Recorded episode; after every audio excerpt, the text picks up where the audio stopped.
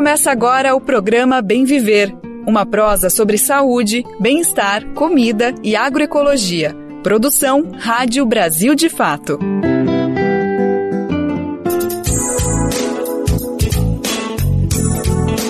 E hoje é sexta-feira, que alegria pronunciar essa junção de palavrinhas. Hoje é dia 17 de novembro de 2023. É mais um Bem Viver chegando, é mais um Bem Viver invadindo as ondas do rádio, as ondas da internet, entrando na sua cabeça com muita informação e prestação de serviço. Eu sou Lucas Weber e estou contigo pela próxima uma hora, trazendo as principais notícias do Brasil e do mundo por meio da perspectiva popular que o Brasil de fato traz para tudo que está acontecendo. Então, bora saber quais são os destaques do programa que está só começando.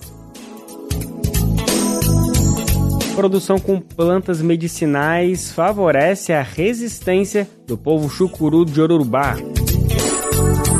Fogo do Pantanal leva Mato Grosso e Mato Grosso do Sul a decretarem estado de emergência. ONU afirma que gases do efeito estufa no planeta bateram recorde em 2022 e não há sinal de mudança. Estudo mostra que a cada 100 mortos pela polícia no ano passado, 65 eram negros. A Associação de Quilombos do Rio de Janeiro defende reparação do Banco do Brasil por lucros considerados vexatórios durante a escravidão. Bom, esses são alguns, mas são vários os destaques do Bem Viver. Bora lá que o programa está só começando.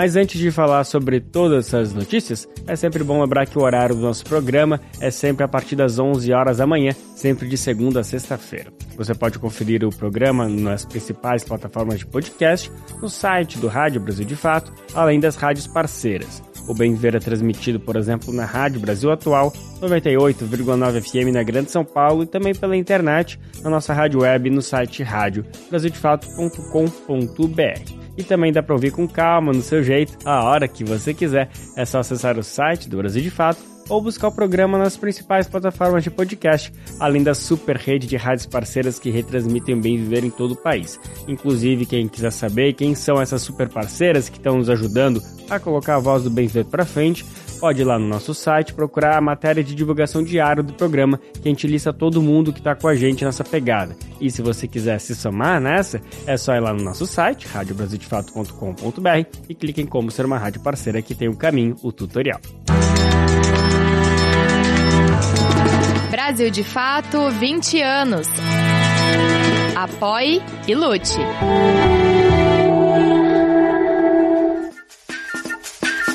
Sou Pataxó, sou Xavante, Cariri, Yanomami, sou Tupi, Guarani, sou Carajá. Sou Pancaruru, Carijó, Tupinagé, Potiguar, sou Caeté, Funiô, Tupinambá. Sou Pancaruru, Carijó, esse é Antônio Nóbrega com a música Chegança, retratando um pouco dos muitos povos indígenas que habitam o nosso Brasil. Eu pensei, vou procurar um mundo novo lá depois do horizonte. Levo a rede balançante pra no sol espreguiçar. Eu atraquei num porto muito seguro, céu azul, paz e ar puro, botei as pernas pro ar. Logo sonhei que estava no paraíso, onde nem era preciso dormir para se sonhar. A gente abre o Bem Viver de hoje destacando a produção feita com plantas medicinais pelo povo chucuru de Ororubá, em Pesqueira, no interior de Pernambuco. Com a mata preservada no território, são feitos remédios e outros produtos que favorecem a saúde de toda a população originária no local. Valorizando os saberes tradicionais, os conhecimentos sobre o preparo e uso desses medicamentos também são compartilhados entre o próprio povo. Essa é uma forma de religar sua ancestralidade, atravessado por invasões e recuperação do seu território. Vamos saber mais? Nossos repórteres Pedro Stropassolos e Daniel Lamir, diretamente do Pernambuco, prepararam o material que a gente vai conferir agora no Momento Agroecológico de hoje.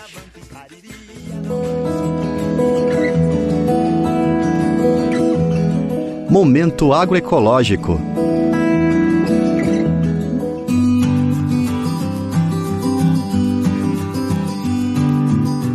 Um tipo de medicina que sempre existiu vinha adormecida e hoje está sendo resgatada. Essa é a missão do coletivo Jupago Crecá com a confecção de produtos medicinais retirados da floresta preservada no território indígena Chucuru de Ororubá, em Pesqueira, Pernambuco. Como explica a agricultora Jamile Santos da Silva. A gente tem muito esse olhar, esse cuidado com a mãe natureza, de cuidar, né, de preservar, de sempre estar tá buscando o melhor para ela.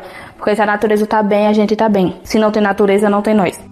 É na sala de medicina, dentro da Casa de Sementes Mãe Zenilda, o centro de formação do povo chucuru, que o grupo faz os produtos medicinais. Raiane Feitosa de Araújo explica sobre as variedades dos produtos. É caju roxo, é naru, é arruda, é tipim, é ameixa, é, é, tem vários tipos, vários, é muita variedade de planta o pozinho da casca, ó. Então ela serve para ferimento. Você pode botar ela num ferimento que ela vai secar todo o ferimento. Jamile tem 19 anos, vive na aldeia Couro Dantas e participa do coletivo. Ela conta sobre o processo de buscar o medicamento na mata. A gente marca, sai todos de, na manhã, vão até a mata, chegar lá na mata, escolhe uma árvore que esteja bem de saúde. Se ela não tiver, a gente vai cuidar dela, a gente vai aguar ela, a gente vai adubar o pé dela. Em todo o território chucuru são 25 aldeias e aproximadamente 10 mil pessoas que resgatam, no dia a dia, um sentido de bem viver em que gerações não se separam do meio ambiente. A conquista da terra a partir da retomada do território em 1992 e a demarcação anos mais tarde é o mote para o processo de resistência também na agricultura, aplicado na área de 27 mil hectares. Irã Neves conta um pouco da cosmologia chucuru em torno da agricultura ancestral. Quando você conhece a ecologia do seu local, quando você conhece o chão que pisa, você não tropeça e você faz algo que é fantástico. Aí vai voltar para as mudas que a gente plantou, né? Você não destrói. Quem conhece ou quem está se esforçando para estudar e conhecer o local, ele não destrói. Ele se torna incapaz, ele é incompetente em destruir. E ele passa a ser eficiente em restabelecer os processos ou os ciclos de promoção de vida. Então aqui, poxa, se eu sei que se eu tirar o gado, se eu tirar a queimada, a caça recreativa e esportiva e a pressão de pássaro e o desmatamento, se eu tiro isso, o resto, a natureza, ela, ela sabe fazer com uma eficiência fora do comum. Então, sai boi, sai predação, sai destruição, fica proteção. As vendas dos produtos do coletivo Chucuru são feitas na própria Casa de Sementes e também em eventos como a Assembleia do Povo Chucuru, que acontece anualmente em maio. E o lucro é voltado para a manutenção do espaço. O grupo também dá oficinas voltadas para as aldeias. Jamile conta um pouco sobre a pedagogia ensinada. A gente sempre ensina eles a trabalhar com a, nossa tradição, né? Tradição que os pais deles tinham na infância que por questão que nem ela falou de ter que trabalhar fora, ter que estudar fora, acabaram não não conhecendo muito a questão dessa tradição. Aí muitos voltam, aí os pais não estão mais em vida, aí querem aprender, aí nos procura para aprender para passar para as demais comunidades. Rayane explica os objetivos do trabalho e as diferenças para a produção convencional de medicamentos. Nós quer expandir esse conhecimento e plantar essa riqueza. Porque eu acho que se a farmácia trouxesse realmente uma cura, ela não vendia, ela falia, porque o remédio ajuda um, um ferimento, só que ele abre outro. De pesqueira da Rádio Brasil de Fato, Pedro Solas. No agreste pernambucano, o complexo da agricultura chucuru de Orurubá está localizado em uma área do bioma da Caatinga. Ao longo dos séculos, o território chegou a ser invadido por fazendeiros, mas tempos depois a população originária recuperou sua devida terra. Assim é muito bonito ver a recuperação da Caatinga com a beleza de suas matas, pedras, animais e rochas. Bom, ainda falando sobre a Caatinga, apesar de ter muita coisa bacana, muita coisa bonita acontecendo por lá, como a gente acabou de ouvir agora na reportagem especial, a gente precisa falar de um cenário desastroso que está pintando no bioma frente às mudanças climáticas. Essa situação parece caótica para quem vive nos grandes centros urbanos, nas cidades, por conta do calorão, da chuva, enfim, toda essa situação bem dramática que a gente tem percebido. Olha, nos interiores o país pode ser ainda pior. Mesmo em um cenário otimista, veja bem, mesmo em um cenário otimista, modelos matemáticos apontam que 87% dos mamíferos do bioma podem ficar sem habitat adequado até 2060. O trabalho foi conduzido por uma equipe de pesquisadores da Universidade Estadual de Campinas, a Unicamp, e das federais da Paraíba e de Minas Gerais. Eu conversei com um dos responsáveis por esse trabalho, que é Mário Ribeiro de Moura. Ele é pesquisador do Instituto de Biologia da Unicamp. Vamos conferir agora esse papo que eu tive com ele.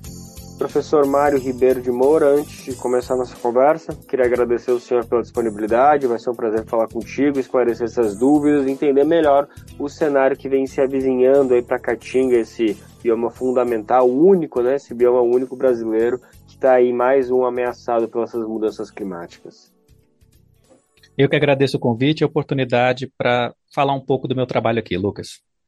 Maravilha. Professor, o seu estudo, realizado junto com pesquisadores da Universidade Estadual de Campinas, as federais da Paraíba e Minas Gerais, constatou, é, ou melhor, prever, uma perda de espécies em 91% das comunidades de animais que habitam a Caatinga, além de 87% de espécies que devem perder o habitat, isso até 2060. A gente está falando num universo de menos de 50 anos tudo resultado das mudanças climáticas, das mudanças das condições dessas regiões.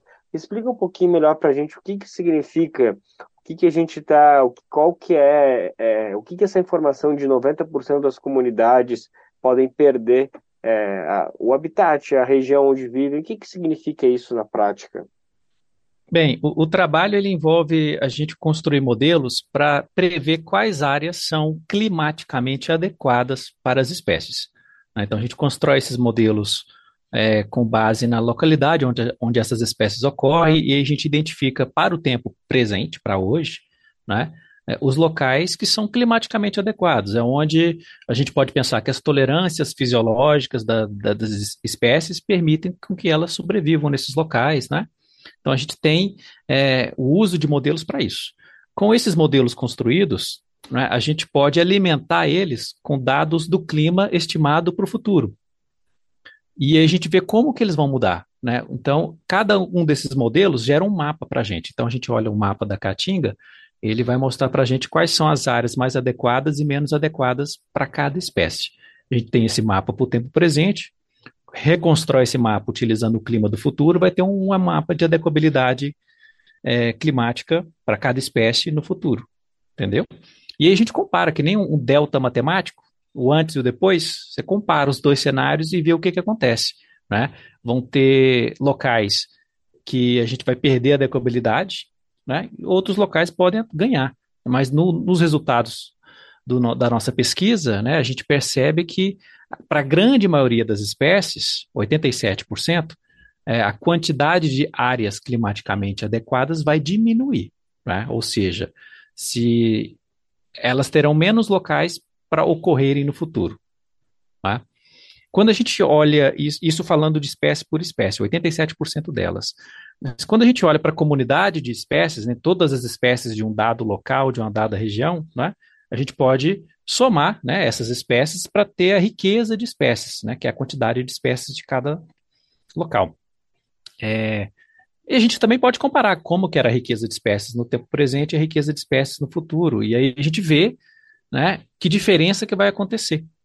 E a gente prevê que em 90, mais de 90% do território da Caatinga vai acontecer perda de espécies. Né? Então, as comunidades de mamíferos elas vão perder pelo menos uma espécie de mamífero, né? Podem perder mais de uma, né? Então o trabalho traz é, os valores para cada localidade, né? Mas em 90% do território a gente vai ter perda, né? Então isso contrasta com um cenário que, que não tem ganho praticamente, né? Então não tem é, são pouquíssimas as espécies que serão beneficiadas por esse tipo de mudança que vai acontecer, né? E a gente prevê que vai ter, na verdade, muita perda de espécies.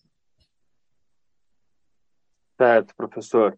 É, e quando vocês dizem perda de espécie, vocês chegam a essa conclusão porque vocês percebem que as condições climáticas que se avizinham aí por, por todos esses modelos matemáticos que estão sendo previstos, as condições climáticas vão fazer com que não haja condições para determinadas espécies permanecerem. É, é por aí? Exatamente, Lucas. Ah, então a gente tem um, um conjunto de condições climáticas necessário para que a espécie possa é, sobreviver e prosperar, né? E esse conjunto de condições vai deixar de existir, tá? Então é essa que é a situação. Então a gente está prevendo como que essa mudança, né, do clima vai afetar a capacidade da espécie de permanecer ali no, naquele local. E vocês chegaram a mapear que espécies são essas que a gente que vão deixar de existir simplesmente por essa mudança climática? É, as espécies elas vão perder a área de distribuição geográfica, tá dentro da caatinga, né? Então a gente não está falando de uma espécie que vai ser extinta, mesmo porque, né, a gente está falando do bioma caatinga e muitas das espécies que ocorrem na caatinga também ocorrem nos biomas vizinhos, né? Ocorrem no cerrado, às vezes ocorrem na Mata Atlântica, né? Então tem espécies que têm ampla distribuição. Como o nosso estudo não avaliou é, esses outros biomas, né? Eu não posso falar aqui para você que a espécie vai ser extinta totalmente, né? Da face da Terra. Né? Então é, a gente está perdendo espécies dentro do bioma da caatinga. Né? E aí essa perda de espécies né, pode trazer é, é prejuízos para a biodiversidade da região. Tá? Então, é, os serviços é, ecossistêmicos né, que essas espécies fornecem vão deixar de ser fornecidos. Então, quanto mais riqueza de espécies a gente tem, é, a gente tem é, maior resiliência desses serviços ecossistêmicos, junto com essa riqueza. Tá? Então, quando a gente perde espécies, a gente perde é, um seguro. Você pode pensar que é como se fosse um seguro, tá? Um seguro biológico. Então, é, múltiplas espécies podem desempenhar papéis semelhantes na natureza. Então, se uma desaparece, ainda tem outra que faz o mesmo papel ecológico. Agora, é, se o local já está pobre em espécies, tem poucas espécies, e aí uma desaparece, o papel ecológico que ela desempenhava pode desaparecer também. Né? Então, espécies que são polinizadoras, que são dispersoras de sementes, né? Então, que contribuem, às vezes são espécies que são presas para outras espécies, ou predadoras de, de pragas, predadoras de outras espécies. Então, to, toda essa rede intricada de interações entre as espécies que vai ser, é, de algum modo, afetada né, com a perda de espécies. Nossa, professor, muito assustador, né? Pensar nesse cenário, assim, desse, eu acho que desequilíbrio, né? Um desequilíbrio ecológico que está sendo previsto uh, nesses estudos que vocês estão traçando. Então, agora, só para finalizar essa questão, pelo que eu entendi, vocês fizeram previsões a partir desses modelos matemáticos que conseguem perceber que vão ter espécies ali que dentro da caatinga não vão ter mais condições de existir por conta dessas novas condições mas digamos assim que existe um segundo passo, que é o que o senhor estava explicando, que, por exemplo, a partir do momento que essa espécie deixar de existir na caatinga, funções, funções que ela realizava também vão deixar de existir, o que por consequência pode acarretar no desaparecimento de uma outra espécie. Esse segundo passo, vocês não, ainda não, o estudo não chegou a abranger essa segunda fase, essa segunda consequência, digamos assim. Não, né? O nosso estudo a gente está é, interpretando as possíveis consequências do que pode vir a acontecer. Né? Então, entre aquelas espécies que vão ter mais perda de hábitat, por exemplo, a gente tem muitas cuícas e roedores arborícolas, que são animais de pequeno porte, que estão muito associados a áreas de vegetação mais densa, de matas secas, né? de florestas na caatinga, e atuam muito com dispersão de sementes, por exemplo. Né? É, espécies que vão ser menos afetadas, né, estão, por exemplo, muitas espécies de tatus da caatinga estão previstas de serem menos afetadas por essas mudanças. Né? Então, é, por exemplo, o papel que esses roedores, essas cuícas, essas espécies arborícolas desempenham é muito associado com essa vegetação onde essas espécies vivem. Né? Então, se essas espécies desaparecem, a gente tem mais dificuldade de fazer com que essas sementes sejam dispersadas, de que essa vegetação continue a existir. Né? E tem um estudo paralelo que a gente também fez com as plantas, que saiu poucos meses atrás, que também mostra essa situação, né? de que é, a adequabilidade ambiental, climática para as espécies de plantas também vai reduzir drasticamente. Né? O estudo de plantas avaliou 3 mil espécies né, de plantas que ocorrem na Caatinga. E, e para mais de 90% do território da Caatinga, a gente também previu perda de espécies de plantas. Né? Então, um, um componente prevê perda de flora, outro estudo prevê perda de fauna, e certamente essas coisas podem atuar de forma sinergética lá na frente. Né? Não é, esses elementos não estão sozinhos lá na natureza. Né? A gente está explorando aqui os dois cenários, mas existem ainda outros fatores que podem contribuir para é, agravar a situação da caatinga.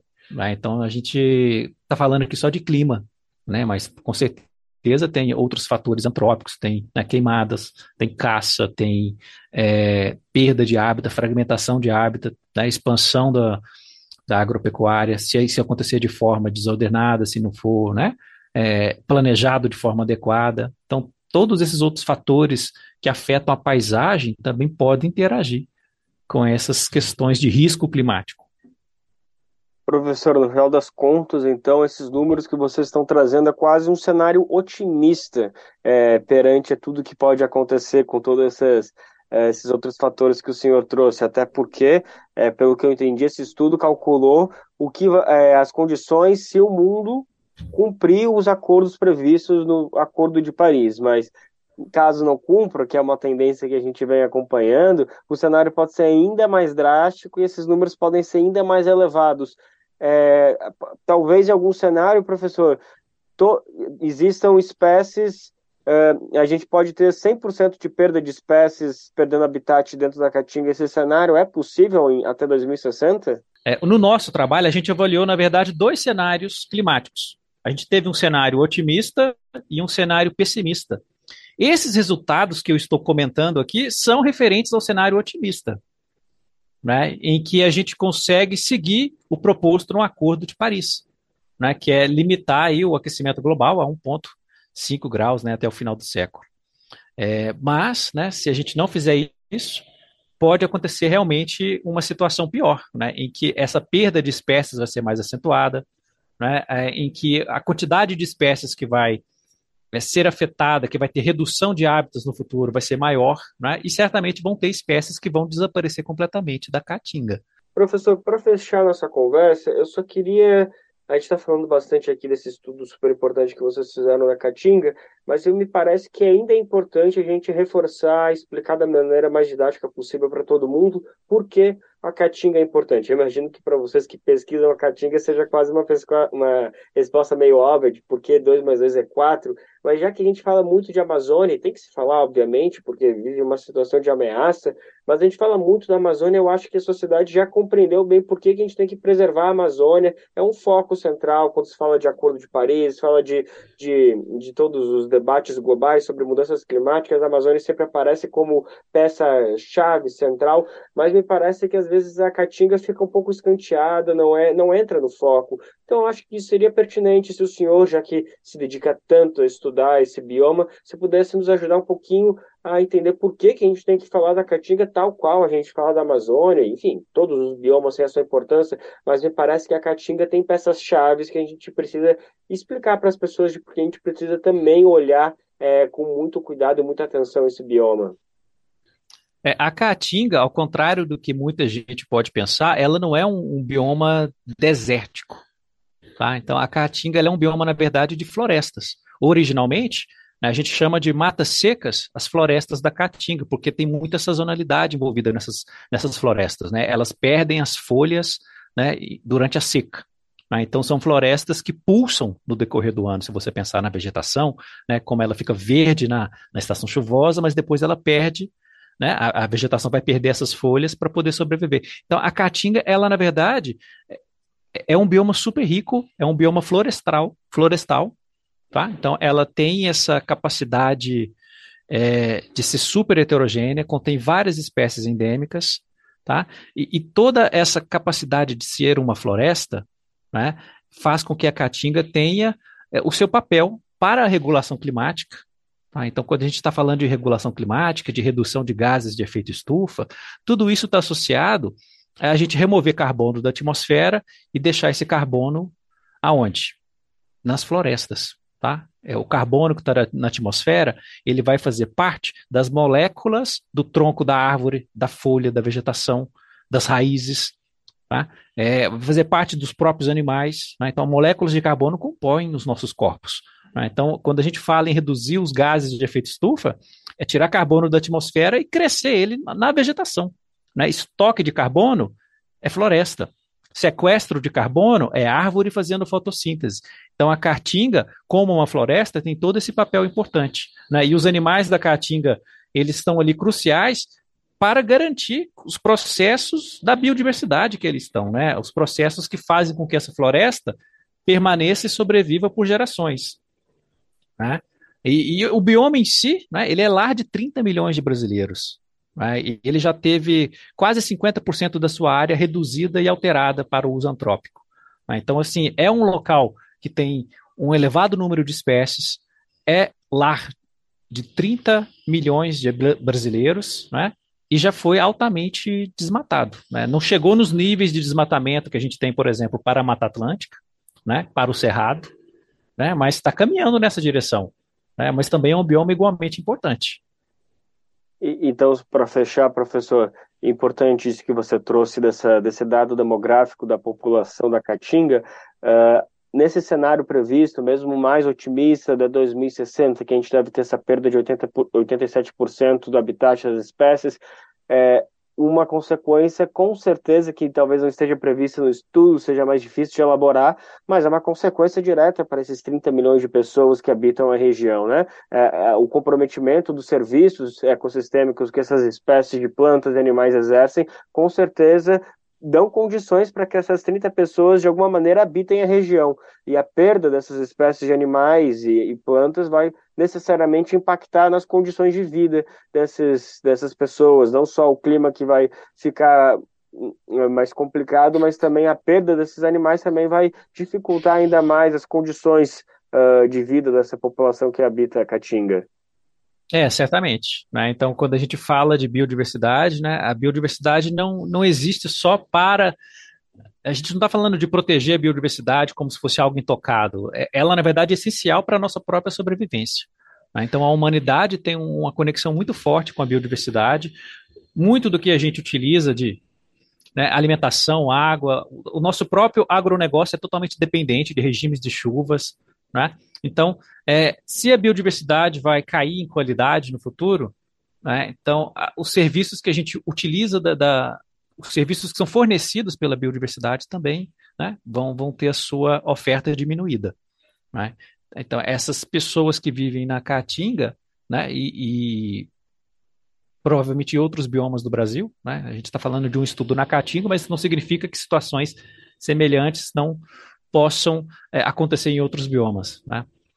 É, a gente vai ter uma redução né, dessa qualidade de vida. Então, o que a gente está vivenciando hoje, esses recordes históricos de calor, né, é, é, locais que estão enfrentando secas severas e extremas, né, como a Amazônia hoje, o sul do país enfrentando enchentes monstruosas. Então, esses eventos climáticos extremos, eles só vão aumentar em incidência.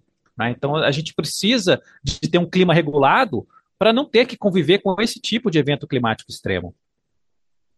É. Então, aí é importante a biodiversidade para a nossa própria segurança. Perfeito, professor. Importante demais trazer esses últimos pontos. A gente falar de biodiversidade, tirar essa palavra do mundo da ecologia, de algo assim meio distante, colocar também algo como pertence ao nosso dia a dia.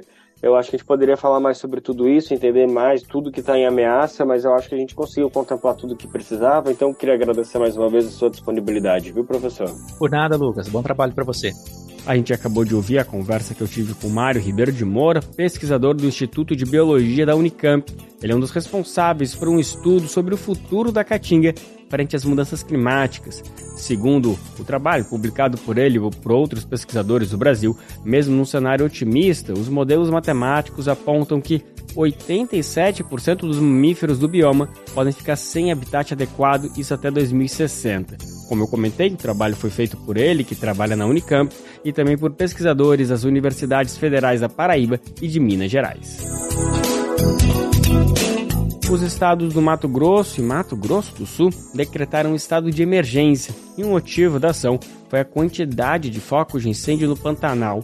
Foram registradas mais de duas mil ocorrências, isso só nos primeiros dias desse mês.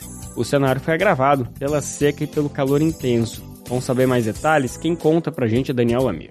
O Pantanal registrou mais de 2.300 focos de incêndio nos primeiros dias de novembro, cenário agravado pela seca e pelo calor intenso. Os estados do Mato Grosso do Sul e Mato Grosso, que têm o bioma no território, decretaram situação de emergência para diversos municípios. De acordo com dados do INPE, Instituto Nacional de Pesquisas Espaciais, os registros são cinco vezes maiores que a média do mês de novembro e representam cinco vezes a média do mês para o bioma. Os decretos divulgados pelas gestões estaduais incluem os municípios sul-mato-grossenses de Aquidauana, Corumbá, Ladário, Miranda e Porto Murtinho e todo o estado do Mato Grosso. Os incêndios começaram em outubro e já ultrapassaram 35 mil hectares. Mais de 70% dessa área está no Parque Estadual do Rio Negro. As chamas também atingem o Parque Nacional do Pantanal, a Reserva Particular do Patrimônio Natural Dorochê e o Parque Estadual Encontro das Águas. Nas duas determinações, os governos locais citam a falta de chuva e o calor intenso como agravantes para o cenário. A situação de emergência viabiliza a transferência de recursos e participação da Defesa Civil Federal. O trabalho para apagar o fogo é prejudicado pelos ventos fortes na região e pelas dificuldades de acesso aos locais afetados. Na última segunda-feira, dia 13, o IBAMA anunciou reforços no efetivo de combate ao fogo e auxílio aos estados. Quase 300 brigadistas e servidores federais atuam no local um plano de trabalho conjunto está em elaboração. Quatro aeronaves são usadas na operação e mais duas devem ser enviadas para reforço. IBAMA e Instituto Chico Mendes informaram que vão alocar mais brigadista para atuar na área. Do Recife, da Rádio Brasil de Fato, com reportagem de Nara Lacerda. Locução: Daniel Lamir. Cenário preocupante demais. Imagina, por exemplo, que o clima seco e quente que está impactando as queimadas significa que vai piorar e vai criar um ciclo cada vez mais complicado. Isso não só lá para o Pantanal, mas para o mundo inteiro. Racismo em pauta. É comum a gente ouvir a expressão cabelo ruim quando alguém se refere ao cabelo afro, devido à sua textura crespa. A ideia vem da cultura de que bom é ter cabelo liso. Mas além de equivocado, esse é um termo muito racista que prejudica a autoafirmação da estética negra. Em vez de cabelo ruim, fale cabelo crespo ou cacheado. Racismo em pauta. Uma campanha Senado Federal. Agora vamos falar sobre dados que foram apresentados pela Rede de Observatórios de Segurança do Centro de Estudos de Segurança e Cidadania. Um levantamento da entidade aponta que a cada 100 mortos pela polícia, isso no ano passado, 65 eram negros. A proporção é de 87% se consideradas apenas aqueles com cor informada. A reportagem de Vitor Abdala, da Agência Brasil, e quem conta pra gente Denise Salomão. Um estudo intitulado Pele-Alvo, a bala não erra o negro, realizado pela Rede de Observatórios da Segurança do SESEC, o Centro de Estudos de Segurança e Cidadania, foi divulgado nesta quinta-feira, 16 de novembro.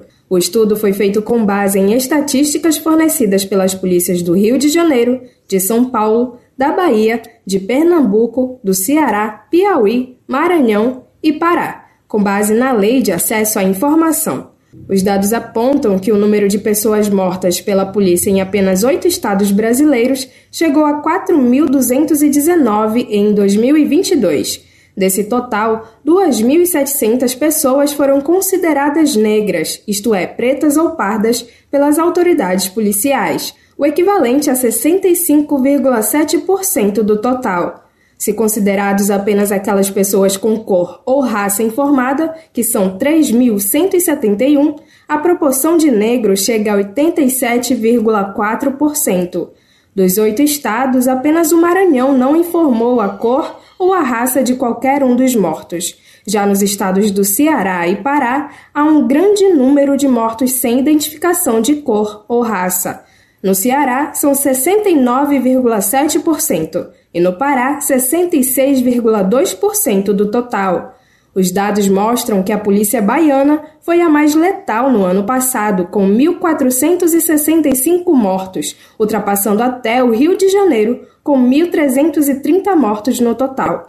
Dos 1.465 mortos na Bahia, 1.183 tinham informação sobre cor e raça. Desse total, 1.121 eram negros, ou seja, 94,8% daqueles com cor e raça informada, bem acima da parcela de negros na população total do estado, que é de 80,8%, segundo a pesquisa feita com base em dados do IBGE, o Instituto Brasileiro de Geografia e Estatística. Aliás, isso ocorre em todos os sete estados que informaram a cor e raça de parte das vítimas. No Pará, por exemplo, 93,9% dos mortos com cor e raça identificadas eram negros, enquanto o percentual de negros na população é de 80,5%, de acordo com o estudo. O coordenador do SESEC, Pablo Nunes, afirma que esse fator é facilmente explicado pelo racismo estrutural e pela anuência que a sociedade tem em relação à violência que é praticada contra o povo negro. Nunes também destaca que a falta de preocupação em registrar a cor e raça dos mortos pela polícia em estados como Maranhão, Ceará e Pará. Segundo ele, se a gente não tem dados para demonstrar o problema, a gente não tem o problema. E se não há problema, políticas públicas não precisam ser desenhadas. Segundo Silvia Ramos, pesquisadora da rede de observatórios, a quarta edição do estudo demonstra o crescente nível da letalidade policial contra pessoas negras. Ramos afirma que a constância desse número, ano a ano, ressalta a estrutura violenta e racista na atuação desses agentes de segurança nos estados, sem apontar qualquer perspectiva de real mudança desse cenário. A Secretaria de Segurança de São Paulo informou por meio de nota que as abordagens da Polícia Militar obedecem a parâmetros técnicos disciplinados por lei, que criou a Divisão de Cidadania e Dignidade Humana e que seus protocolos de abordagem foram revisados. Além disso, oferece cursos para aperfeiçoar seu trabalho. Nos cursos de formação, os agentes estudam ações antirracistas. A SEGUP, Secretaria de Segurança Pública e Defesa Social do Pará, informa que de janeiro a outubro de 2023, o estado alcançou redução de 22% nas mortes por intervenção de agentes do estado, se comparado ao mesmo período de 2022. A Segup ressalta que as ocorrências são registradas no Sistema Integrado de Segurança Pública pela Polícia Civil e que o campo raça e cor não é de preenchimento obrigatório, sendo a informação de natureza declaratória por parte de parentes ou da vítima no momento do registro. Já na Bahia, a Secretaria de Segurança Pública ressalta que as ações policiais são pautadas dentro da legalidade e que qualquer ocorrência que fuja dessa premissa é rigorosamente apurada e todas as medidas legais são adotadas. A Secretaria informa que investe constantemente na capacitação dos efetivos e também em novas tecnologias, buscando sempre a redução da letalidade e a preservação da vida. A Agência Brasil entrou em contato com as polícias dos outros estados e aguarda os posicionamentos. De Belém para a Rádio Brasil de Fato, com reportagem de Vitor Abdala, da Agência Brasil. Locução: Denise Salomão. A Associação de Quilombos do Rio de Janeiro defende uma reparação por parte do Banco do Brasil por conta de lucros advindos da escravidão, que foram considerados vexatórios pela própria entidade. A associação, que representa 53 comunidades, manifesta apoio para uma ação do Ministério Público Federal que cobra o Banco do Brasil por financiar mercado de escravizados. Quem sabia dessa história? A gente vai saber mais detalhes. Quem conta pra gente é Daniel Lamir. A Associação das Comunidades Remanescentes de Quilombos do Estado do Rio de Janeiro encaminhou nesta semana ao Ministério Público Federal um manifesto em apoio à ação movida pelo órgão que pede reparação do Banco do Brasil por ter financiado o mercado de escravizados no país. No documento, a entidade que representa 53 comunidades remanescentes de quilombos no Rio cita a difícil situação da população negra no Brasil até os dias de hoje, que, segundo o manifesto, abre aspas, materializa reminiscências do holocausto da escravidão de pessoas pretas, fecha aspas, e critica a falta de políticas públicas eficazes para combater esses problemas. Ao final, o manifesto defende que o banco dê explicações e uma reparação à população negra pelo que foi chamado de lucros vexatórios que obteve com o mercado de escravizados. O manifesto diz que o Banco do Brasil, de forma voluntária ou por meio de imposição por parte do MPF e ou do Poder Judiciário brasileiro, deve explicações e reparação à sociedade civil deste país, em especial à população preta brasileira. Em setembro deste ano, o Ministério Público Federal do Rio de Janeiro decidiu abrir uma investigação inédita sobre a atuação do Banco do Brasil no financiamento do mercado de escravizados no país. Isso aconteceu após a instituição receber um estudo que recuperou a atuação do Banco Público em registros oficiais, notícias da época e documentos históricos. No manifesto encaminhado nesta semana ao Ministério Público Federal, os quilombolas elencam os vários problemas que assolam a população negra no país, tais como a pobreza e falta de acesso a direitos básicos, a violência que mata mais negros e negras e a disparidade salarial nos setores públicos e privados. Além disso, o documento condena especificamente a lentidão dos órgãos responsáveis pela regularização de terras quilombolas e afirma que o poder público é racista em sua demora para garantir o direito dessas populações tradicionais, enquanto garante, de forma célere, autorizações e licenças ambientais para empreendimentos empresariais nos terrenos quilombolas. A entidade ainda ressalta que tem havido avanços legislativos e de formulação de políticas públicas para reparar e enfrentar alguns problemas da população negra, mas que estas são muitas vezes tímidas. O inquérito civil público foi instaurado pela Procuradoria Regional de Direitos do Cidadão no Rio de Janeiro. Presentes em todos os estados do país, as procuradorias são o braço de atuação do Ministério Público Federal, que atua na garantia de direitos constitucionais, como liberdade, igualdade, dignidade, saúde, educação, assistência social, acessibilidade, segurança pública, o direito à informação e à livre expressão, entre outros. A partir da abertura do inquérito civil, a Procuradoria se reuniu com o Banco Público no dia 27 de outubro e ficou acertado que o BB se manifestaria em 15 dias úteis sobre o reconhecimento da atuação no tráfico de escravizados. Além disso, a instituição deverá apresentar quais medidas pretende adotar no curto prazo em consequência desse reconhecimento. O banco ainda está no prazo para apresentar sua resposta. Segundo divulgou o Ministério Público Federal na época do encontro, o BB também deverá se manifestar sobre o financiamento de pesquisas sobre esse passado. Aspas. Além de indicar as medidas que pretende acelerar para racializar a forma de pensar a sua própria estrutura. Fecha aspas. O Ministério Público Federal, por sua vez, deve organizar audiências públicas com a sociedade civil para discutir sobre um possível plano de reparação a ser executado pelo Banco Público.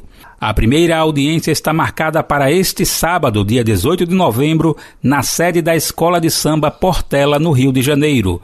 Do Recife para a Rádio Brasil de Fato, com reportagem de Matheus Coutinho. Locução Daniel Lamir. A gente aproveita para destacar que o próprio sentido de justiça muitas vezes precisa ser refletido quando falamos em reparação histórica. Aliás, fica a pergunta, né? Será que a constituição desses espaços considerou e considera a própria representatividade dos povos oprimidos no passado e no presente. Qual a perspectiva de futuro que pode ser desenhada? Vamos continuar falando sobre quilombos. A gente vai trazer agora uma edição do podcast No Rastro das Lutas, feito pelo Brasil de Fato lá da Bahia. A edição dessa semana traz comunidades quilombolas que resistem ao tempo e apontam caminhos para efetivação de direitos.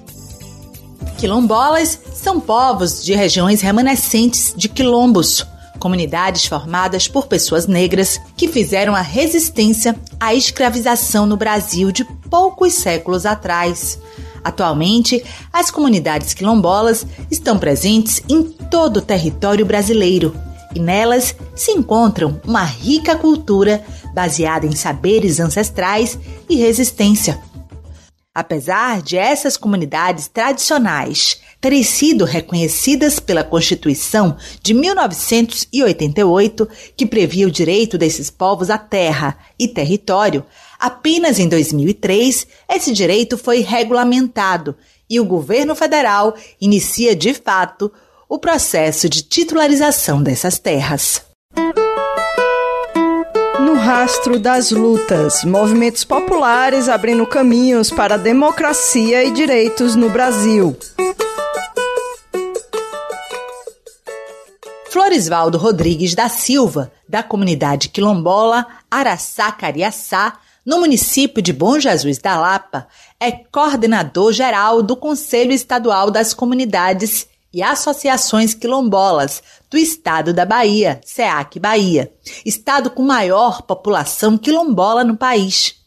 Ele nos explica em que contexto nasce a Coordenação Nacional de Articulação das Comunidades Negras Rurais Quilombolas, a CONAC, que esteve envolvida no processo de luta para que os direitos desses povos tradicionais fossem, de fato, efetivados. O surgimento da CONAC, ela se dá principalmente essa questão do não tinha mais como esperar.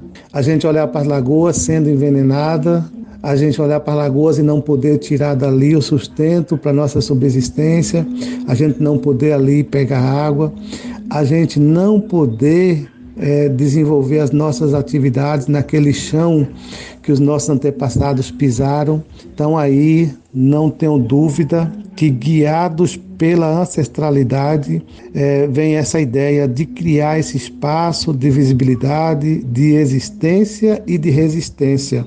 E assim tem sido a CONAC nessa atuação nacional, a, a organização já em vários estados, com, as, com seus conselhos, com as federações, com organizações diversas aí pelos estados. Nos territórios também são criados os territórios é, regionais, também orientando a criação e a organização dos territórios quilombolas, as associações, o acesso às políticas públicas, e não tenho dúvida de que a criação da CONAC é isso, surge nesse contexto e que hoje é esse grito mesmo para o Estado brasileiro: não temos mais tempo para esperar.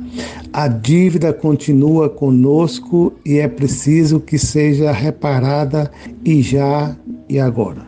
Ao longo desse processo de luta, outras organizações estaduais e regionais foram surgindo. Uma delas é o Moquibom, Movimento Social de Articulação e Resistência Quilombola do Maranhão, o estado que tem a segunda maior população quilombola. Emília Costa, coordenadora deste movimento, retoma como a organização nasceu ao se posicionar contrária à cobrança de taxa indevida para uso de suas terras. O Moquibon, né, ele surge em 2006, né, na Baixada Ocidental Maranhense, na cidade de Serrando, Serrano Maranhão, quando a comunidade de Bacabal, né, resolve não pagar mais fórum é, pro, pro petenso, né, a pessoa que se dizia, dizia dono do território. Aí, a partir disso, outras comunidades do município também começaram a não pagar mais fórum e aí a gente já, já, já tinha articulação com a CPT, né, através das, das pastorais sociais da igreja, e a CPT começa a atuar, atuar nesse sentido, né, de fortalecer de, de, fortalecer esse pensamento né, de libertação. Depois disso, o Moquibon começa a se expandir para outras, para outras regiões do estado do Maranhão. As comunidades né, que não, não aguentavam mais pagar foro e também para as articulações que a gente tinha outros movimentos quilombola que tinham no Estado, a gente não se sentia representado pela forma de, de atuação e assim nesse princípio surgiu o Moquibom. Esses espaços de liberdade, esses aquilombamentos que se espalharam por todo o país, são numerosos e tentam fazer com que as suas vozes sejam ouvidas. Hoje, centenas de anos depois, essas comunidades quilombolas seculares, herdeiras deste legado de luta, seguem na lida pelo reconhecimento e titularização de seus territórios e garantia de direitos. Emília destaca que esse processo de luta e resistência das comunidades quilombolas se dá sempre de forma coletiva, com os pés pisados no chão do território e de mãos dadas com a ancestralidade.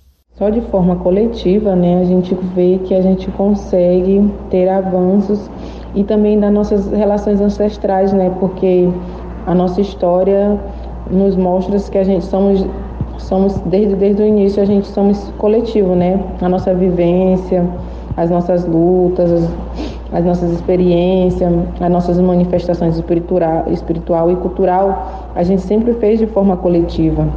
Então, é o pilar, né, pelo menos do nosso movimento, é o coletivo. As decisões são tomadas em coletivos e depois a gente tenta dimensionar de que forma que aquelas decisões que o coletivo to tomou serão, serão executadas. Porque o principal mesmo é o coletivo, porque as comunidades vivenciam é de forma coletiva, né? Apesar de toda essa luta, a violação de direitos humanos nos quilombos é uma realidade que se arrasta há centenas de anos. Inúmeras lideranças quilombolas já tombaram e já foram assassinadas por serem porta-vozes da luta pela defesa de seus territórios. O assassinato da coordenadora nacional da CONAC, a Ialorixá Bernadette Pacífico, ocorrido em agosto passado, reacende o tema da insegurança e da morte motivada por disputas e interesses de terra.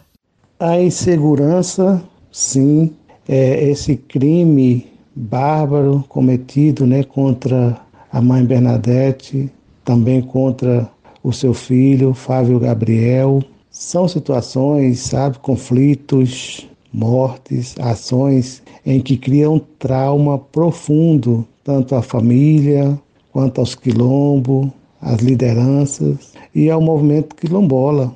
É preocupante. E aí a CONAC, nesse último documento, né, e traz a recomendação, é necessário que a União, que os estados, que a federação, que o Poder Judiciário atue de forma coordenada e assertiva para que seja efetivamente investigados os fatos e, ao final, punidos os responsáveis por esses assassinatos de lideranças quilombolas.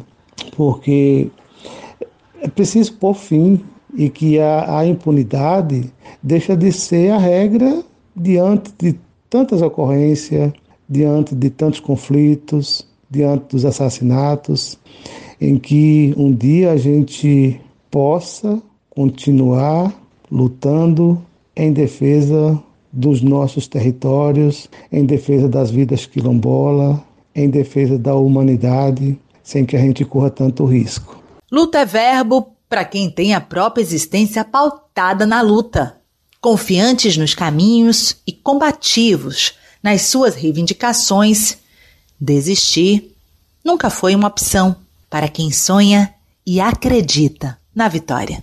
Vai continuar na luta aí pelo, pelo território e de, no, de nossa forma, né, sempre de forma coletiva, não se aliando ao Estado, porque o Estado sempre é opressor, e se cobrando do Estado, né? Não é, se, não é se aliar ao Estado, não, é cobrar, porque o Estado é responsável para titular nosso território, implantar políticas públicas que nos contemplem, porque também tem que ser políticas públicas que nós queremos e que vai, que vai fazer melhorias em, em nossas vidas. E não uma política pública que simplesmente vem e que nos acrescenta e às vezes acaba criando divergência entre nós nos desconstruindo a nossa história.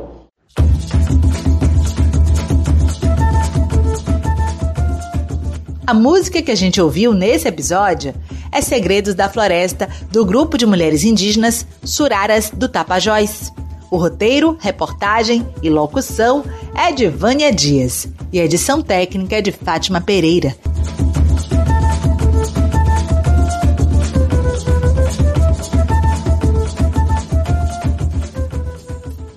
Bom demais. É bora divulgar. O podcast no Rastro das Lutas é produzido semanalmente pelo Brasil de Fato Bahia, em parceria com o SESI, que é a Coordenadoria Ecumênica A ABJD é a Associação Brasileira de Juristas pela Democracia. Defende o Estado democrático de direito, a presunção de inocência, o devido processo legal e o acesso à justiça. A ABJD é a única organização do Brasil que reúne todas as categorias de juristas do estudante à juíza, da servidora do sistema de justiça ao defensor público. Juristas democráticos são essenciais para evitar retrocessos e avançar nos direitos e garantias.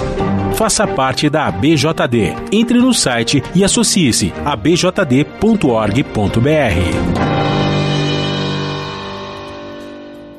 Faz algumas semanas que a quantidade de golfinhos ou botos de água doce mortos continua muito acima do normal na região amazônica.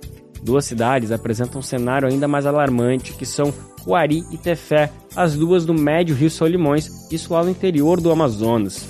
Especialistas que acompanham o fenômeno ainda não chegaram a uma conclusão sobre as mortes, mas, hipóteses, mas existem hipóteses que vêm sendo levantadas. Vamos entender melhor que cenário é esse, o que, que ele pode significar e se tem algum fim para tudo isso. Quem vai trazer esses detalhes para a gente é o repórter Gabriel Correia, da Rádio Nacional em São Luís.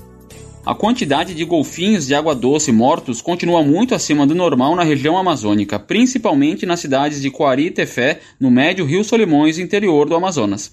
Desde o início da operação emergencial em Coari, há mais de três semanas, equipes da Prefeitura, da Universidade Federal do Amazonas e do Instituto de Desenvolvimento Sustentável Mamirauá já contabilizaram 75 carcaças de animais mortos entre botos e tucuxis. Em setembro e outubro foram registradas outras 155 mortes de botos e tucuxis na cidade de Tefé, a 200 quilômetros dali. As duas espécies de golfinhos de água doce estão ameaçadas de extinção.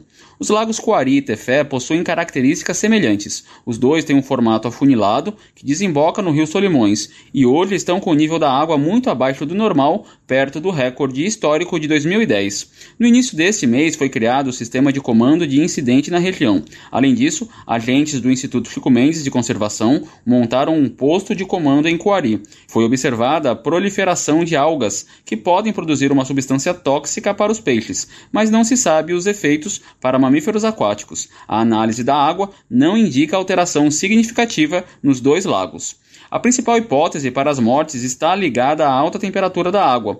O lago Tefé chegou a cerca de 40 graus. No lago Coari, as temperaturas só passaram a ser medidas após o início das mortes. Alguns animais encontrados tinham ferimentos por objetos cortantes ou redes. Também foram encontradas partes de outros animais, como o peixe-boi, igualmente ameaçado. De acordo com o Instituto Mamirauá, é muito cedo para chegar a conclusões, mas há possibilidade que essa situação esteja se repetindo em outros lugares da região. Da Rádio Nacional em São Luís, Gabriel Correa. O programa de hoje está chegando ao fim, mas ainda dá tempo de trazer uma dica cultural de um evento muito bacana que acontece amanhã aqui na capital paulista, enfim, é específico para quem mora na cidade, mas vale a pena todo mundo ficar sabendo desse encontro muito bonito que vai acontecer aqui em São Paulo amanhã.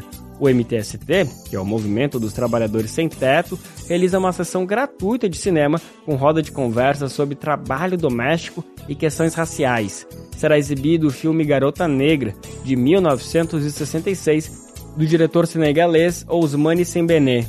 O encontro vai ser realizado nesse sábado, dia 18, na Cervejaria Central, que fica na rua Jesuíno Pascoal, número 101.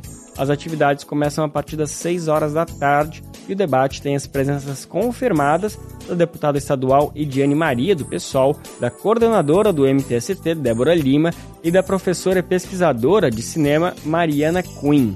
E um detalhe importante que sempre vale a gente lembrar, mesmo para quem já sabe, a parlamentar Ediane Maria é a primeira trabalhadora doméstica eleita para a Assembleia Legislativa do Estado de São Paulo. Bom, o filme escolhido para o evento conta a história de uma jovem senegalesa levada para a França para trabalhar como babá. Ao chegar lá, ela passa a ser vítima da exploração por parte do casal de patrões que exigem que faça todos os tipos de trabalhos domésticos sem receber salários. Os organizadores do encontro recomendam que os interessados cheguem com antecedência no local de exibição, devido à limitação do espaço. Além disso, é recomendado que cada participante leve alimentos não perecíveis para serem doados para as cozinhas solidárias do MTST. E assim a gente anuncia que a edição de hoje fica por aqui. Tamo de volta semana que vem, segunda-feira, com mais uma edição inédita fresquinha do nosso programa. Lembrando que ele sempre fica disponível a partir das 11 horas da manhã e você pode conferir a gente na Rádio Brasil Atual, 98,9 FM na Grande São Paulo ou no site radiobrasildefato.com.br. O programa vai ao ar em diversas rádios pelo país e está completa de emissoras que retransmitem o Bem Viver. Você encontra no nosso site na matéria de divulgação diária do programa. Aqui a gente aproveita para agradecer esses veículos por estarem com a gente. Ah, lembrando que o Bem Viver também fica disponível como podcast, viu? Lá no Spotify, Deezer, iTunes e Google Podcast. A apresentação desse programa foi de Lucas Weber, edição e roteiro de Daniel Lamir e Denise Salomão, trabalhos técnicos de André Parocha, Edson Oliveira, Lua Gatinoni e Emerson Ramos, coordenação de rádio TV Muniz e Ravena, diretora de programa de áudio Camila Salmásio, direção executiva Nina Fidelis, apoio toda a equipe de jornalismo do Brasil de Fato. Um bom final de semana, até a semana que vem. Tchau! Você ouviu o programa Bem Viver, uma prosa sobre saúde, bem-estar, comida e agroecologia. Produção Rádio Brasil de Fato.